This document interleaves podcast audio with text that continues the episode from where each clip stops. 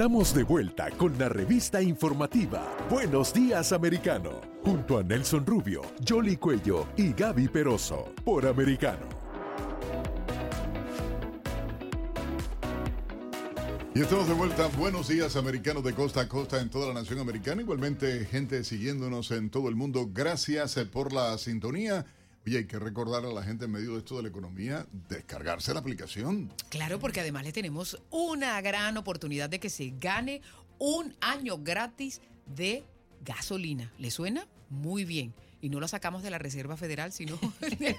Usted no liberó barriles Cortesía ninguno. de americano. Sí, hay que decirlo. Así es, pero claro, hay que hacer la tarea. Tiene que bajar la aplicación, allí le dan un código, usted llena toda la información y por supuesto aquí vamos a dar a conocer quiénes van a ser los favorecidos con ese premio por estar acompañándonos aquí en Americano Media.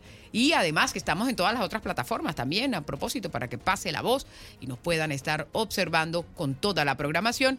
Y por supuesto americanomedia.com donde tiene esa página que contiene toda la programación nuestra y toda la información de Americano. Sí, en apenas minutos vamos a adentrarnos en el tema económico. Como eh, lo aseguraba Nelson, hay una serie de anuncios que se van a hacer en las próximas 48 horas, la subida de las tasas de interés, cómo va la economía y habían algunos estudios interesantes en donde se aseguraba que desde febrero de 2020 eh, la proporción de empleos localizados entre los estados rojos y los estados azules era significativa, es decir, se da cuenta que eh, los estados que están en manos de republicanos han mejorado muchísimo más, han creado más de 341 mil empleos, mientras que los de los estados azules, los estados demócratas, incluso han reportado en sumatoria 1.3 millones eh, de empleos menos. Eh, Todo esto lo vamos a estar analizando. Adicionalmente, ese tema de la recesión, porque están tratando de cambiar el término, Nelson. Eh, están tratando de hablar de desaceleración, que no solamente que caiga el Producto Interno Bruto es la medida para decir oficialmente que estamos en recesión. Están como desdibujando es, el término, típico, ¿no? es típico de las izquierdas a nivel internacional es este uso del neolenguaje, ¿entiende? Ellos tratan de cambiar lo que siempre fue claro, ah, para ellos ahora no es claro, es medio que se ve, por decir algo, ¿no? Una suerte de locura. Y lo que pasa es que la gente está clara a propósito de lo que se está viviendo. La gente va al mercado, la gente pone gasolina en su carro, la gente eh, eh, ha pagado ahora los eh, boletos aéreos mucho más caros. La gente sabe que el salario que está ganando es realmente en este momento mínimo.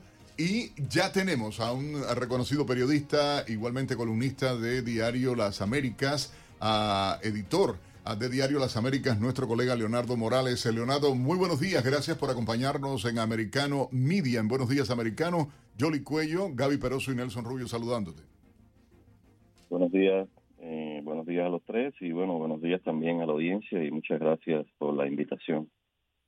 Leonardo, tratando de entender, eh, bueno, hay informaciones que han estado eh, sonando muchísimo ya la expectativa de lo que pueda ocurrir desde la Reserva Federal, pero el salario real en Estados Unidos cayó un 5% desde que Biden es presidente de la nación americana. Eh, hablábamos de este neolenguaje que quiere usar la Casa Blanca para redefinir lo que es inflación, recesión, etcétera, etcétera. ¿Cómo, eh, eh, como especialista, como experto, cómo lo ves? Bueno, eh, ahora estamos viendo todo lo contrario que, que decía la Casa Blanca hace apenas unos seis, siete meses atrás, cuando hablaban del mercado laboral y decían que el salario promedio había subido un 7, un 8%, un 3%, y entonces todos los meses cambiaban las cifras. No sé de dónde sacaban esas cifras, pero decían también que el poder de consumo de, los de los estadounidenses estaba por encima de, de años anteriores, incluso el 2019 cuando estaba Trump. Todas estas falsedades no sé de dónde las la sacan y es lo que tú dices, la manipulación que existe eh, con la prensa y, y todo, y, y, pero la realidad está ahí. Y entonces es lo, es lo que tenemos en, en estos momentos, desafortunadamente. Ahora, creo que es importante que eh, las personas entiendan que esa subida de las tasas de interés no va a tener un efecto inmediato. Incluso el Fondo Monetario Internacional aseguraba que si, por ejemplo, se sube un punto más, está entre 0,75 y un punto lo que podría ser la decisión, esto lo vamos a ver a finales del 2023 en apenas dos puntos en esa inflación. Es decir, si llega a 10 o permanece en 9, vamos a estar enfrentando una inflación del 7% a finales del año que viene. Coméntanos un poco eh, eh, esa interacción y, si estas medidas son muy tardías.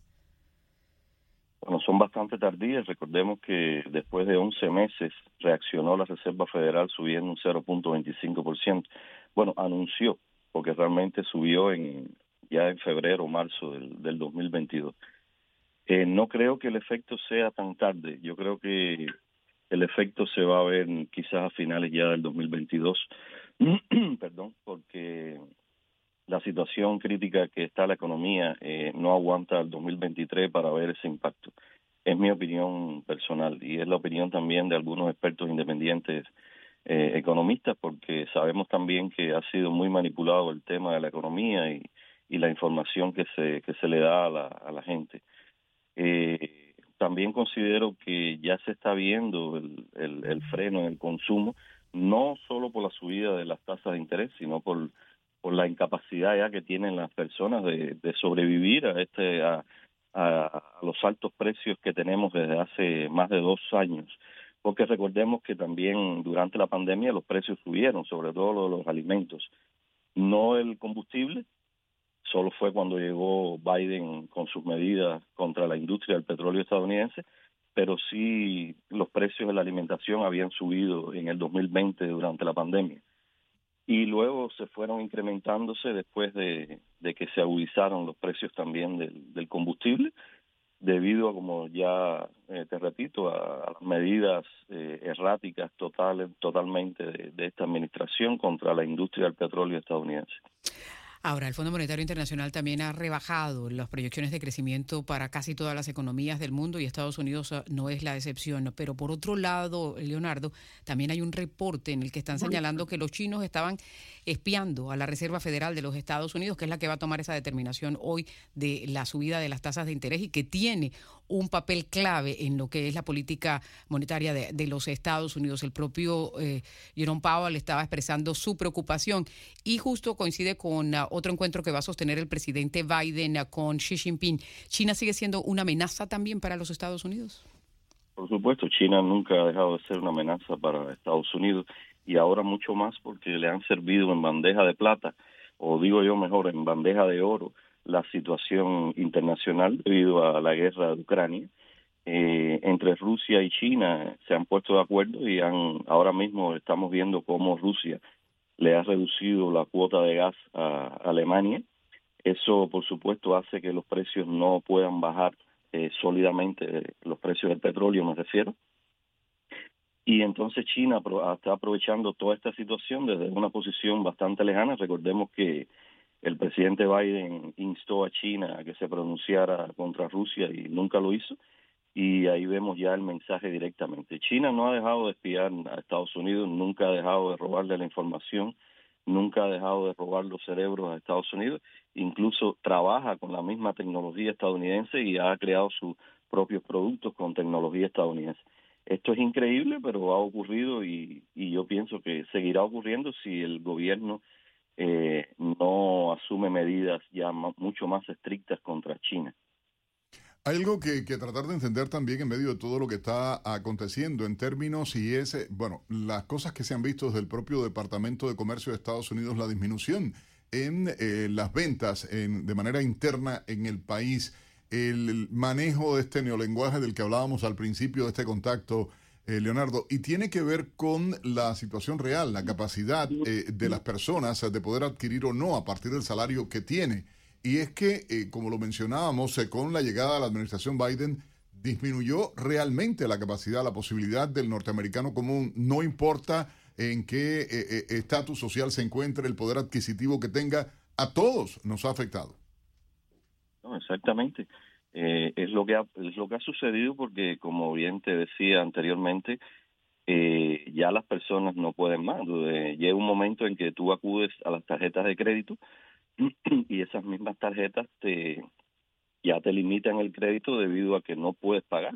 Tu, capacidad de pago se ha limitado sustancialmente y llega el momento que ya tú no puedes solamente utilizar eh, tu débito en, en tu cuenta y entonces tampoco las tarjetas de crédito te dejan utilizar el crédito. Es decir, que te encuentra los consumidores estadounidenses están en estos momentos en una situación bastante crítica y por eso tienen que reajustarse, eh, te digo, marcadamente para poder sobrevivir a esta situación y entonces priorizar los alimentos. Ahora mismo, ayer acabamos de tener un, un, un informe de, de Walmart, que es el minorista más grande del mundo, y también un motor impulsor del, del consumo en Estados Unidos que afirma que, que ellos prácticamente no, eh, no van a ganar lo, lo, que pensaban ni en este trimestre ni en los próximos trimestres eh, que, que restan del año, precisamente por toda la situación que existe. Y daban como explicación de que los consumidores han reajustado su, sus finanzas y están comprando solamente alimentos y los que y en ese y, en esos alimentos ellos tienen muy poco margen de ganancia porque recuerden que siempre hay pérdida en frutas, en verduras, en vegetales y todo eso. Ahora, si pudieras si pudieras establecer eh, algún tipo de comparación con la crisis que vivimos en el 2008, la inflación no estaba tan alta en ese momento, el mercado inmobiliario era muy incierto, el tema del empleo. ¿A qué se podría parecer si llegáramos a una recesión con lo que ocurrió en el pasado para que los estadounidenses lo tengan más claro? No se parece prácticamente en nada porque aquello fue una, eh, una recesión, una gran recesión creada por los propios bancos, una gran recesión financiera a nivel de compañías y de financieras en, en Estados Unidos. Pero esta crisis parte desde abajo, aquella partía de arriba hacia abajo y esta comienza de abajo hacia arriba. Es todo lo contrario. La pirámide se, la pirámide se invirtió y esta es mucho más peligrosa porque estamos hablando del consumo que es el 73% del, del motor impulsor de la economía estadounidense. Es decir, que es bastante grave, mucho más grave que la, que la situación anterior y va a costar mucho más tiempo y, y trabajo salir de esta, de esta recesión. Yo, te, yo he repetido varias veces en, los programas de uh, Americano Media de que eso es otra falsa de Biden. Nosotros realmente nunca hemos salido de la recesión después de, de la pandemia.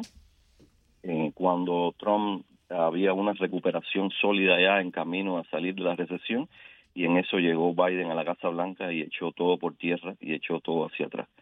Y nosotros nos hemos mantenido en una, en una recesión silenciosa que no han querido que no ha querido decir la prensa y ahora se agudiza con esta con esta situación. Bueno, lo que pasa es que se está esperando el, la cifra como tal, que son dos periodos sin crecimiento económico de la economía, que ya se dio el primer trimestre, que viene para el segundo trimestre y ya en libros ya estamos en una recesión, que es lo que se, se, establece como la definición a través de, de, de, las clases económicas, ¿no? Es decir, cuando le están explicando a uno.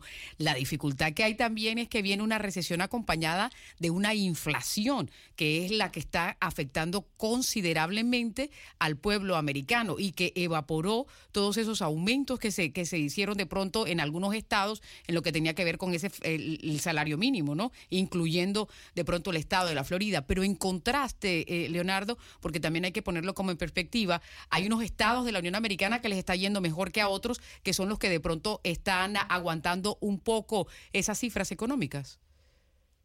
Sí, claro, porque son estados que no consumen a nivel, por ejemplo, de la Florida, de Los Ángeles, de Texas, de Nueva York, de, son estados quizás más, más eh, rurales y entonces esas personas siempre han tenido una mentalidad totalmente diferente a la, al consumo de, de los grandes estados y las grandes ciudades.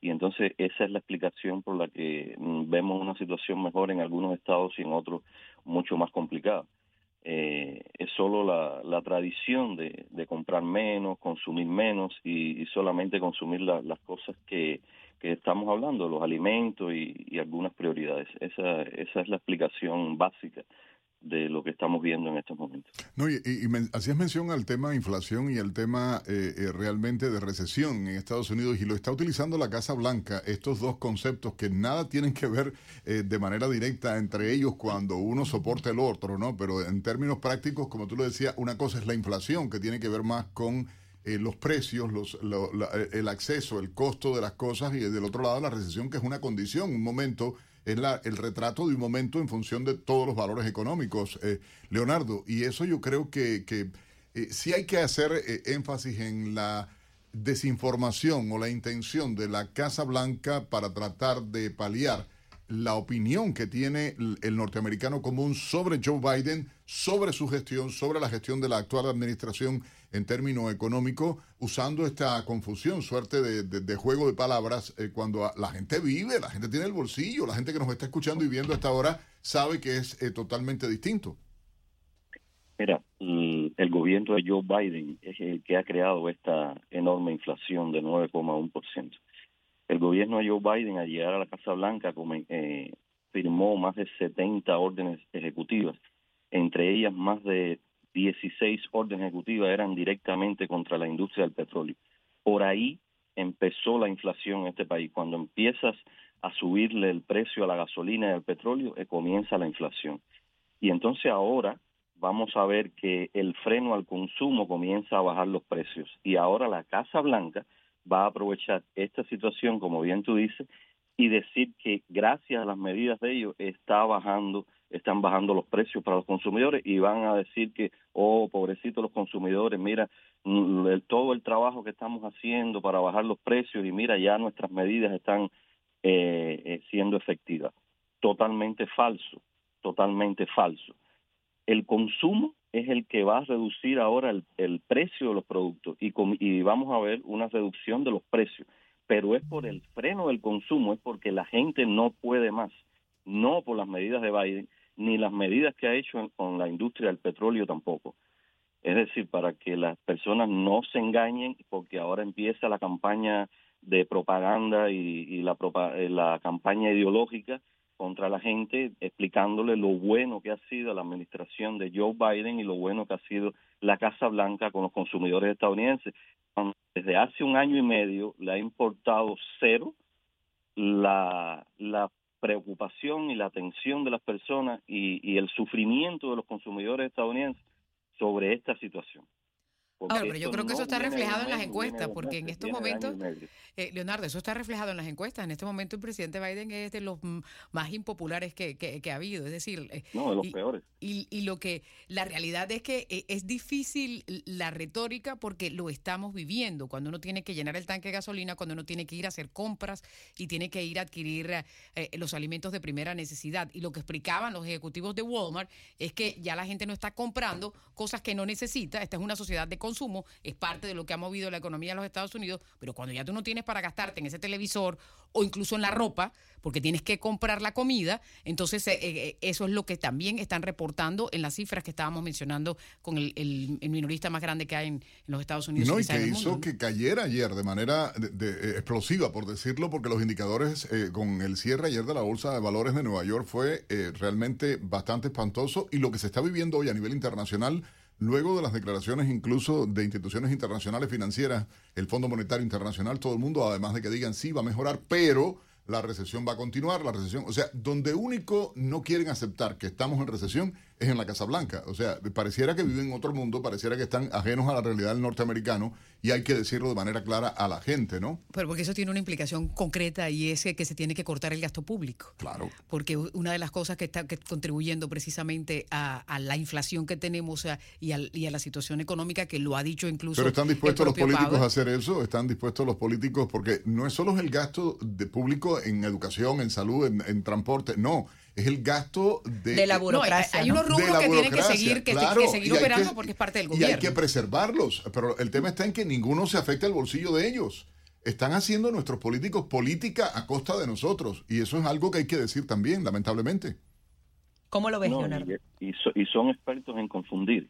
Estoy totalmente de acuerdo con ustedes en lo que han expresado, pero también estoy muy de acuerdo con lo que dice Nelson eh, de que ellos son expertos en confundir y ahora lo que van a hacer es tratar de confundir. Ya Joe Biden eh, hace un par de días dijo que este país no iba a llegar a una recesión. Imagínense explicándose Joe Biden ahora el economista cuando Joe Biden ha sido un desastre eh, económico para este país.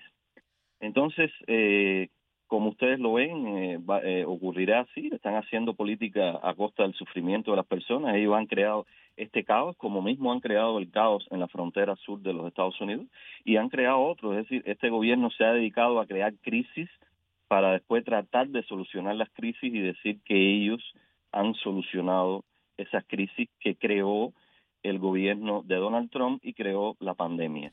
Es decir, eh, esa es su, su habilidad principal, la, la principal habilidad de la izquierda es confundir y tratar de engañar a las personas y decir, bueno, mira, yo eh, hay este problema, pero yo te lo solucioné.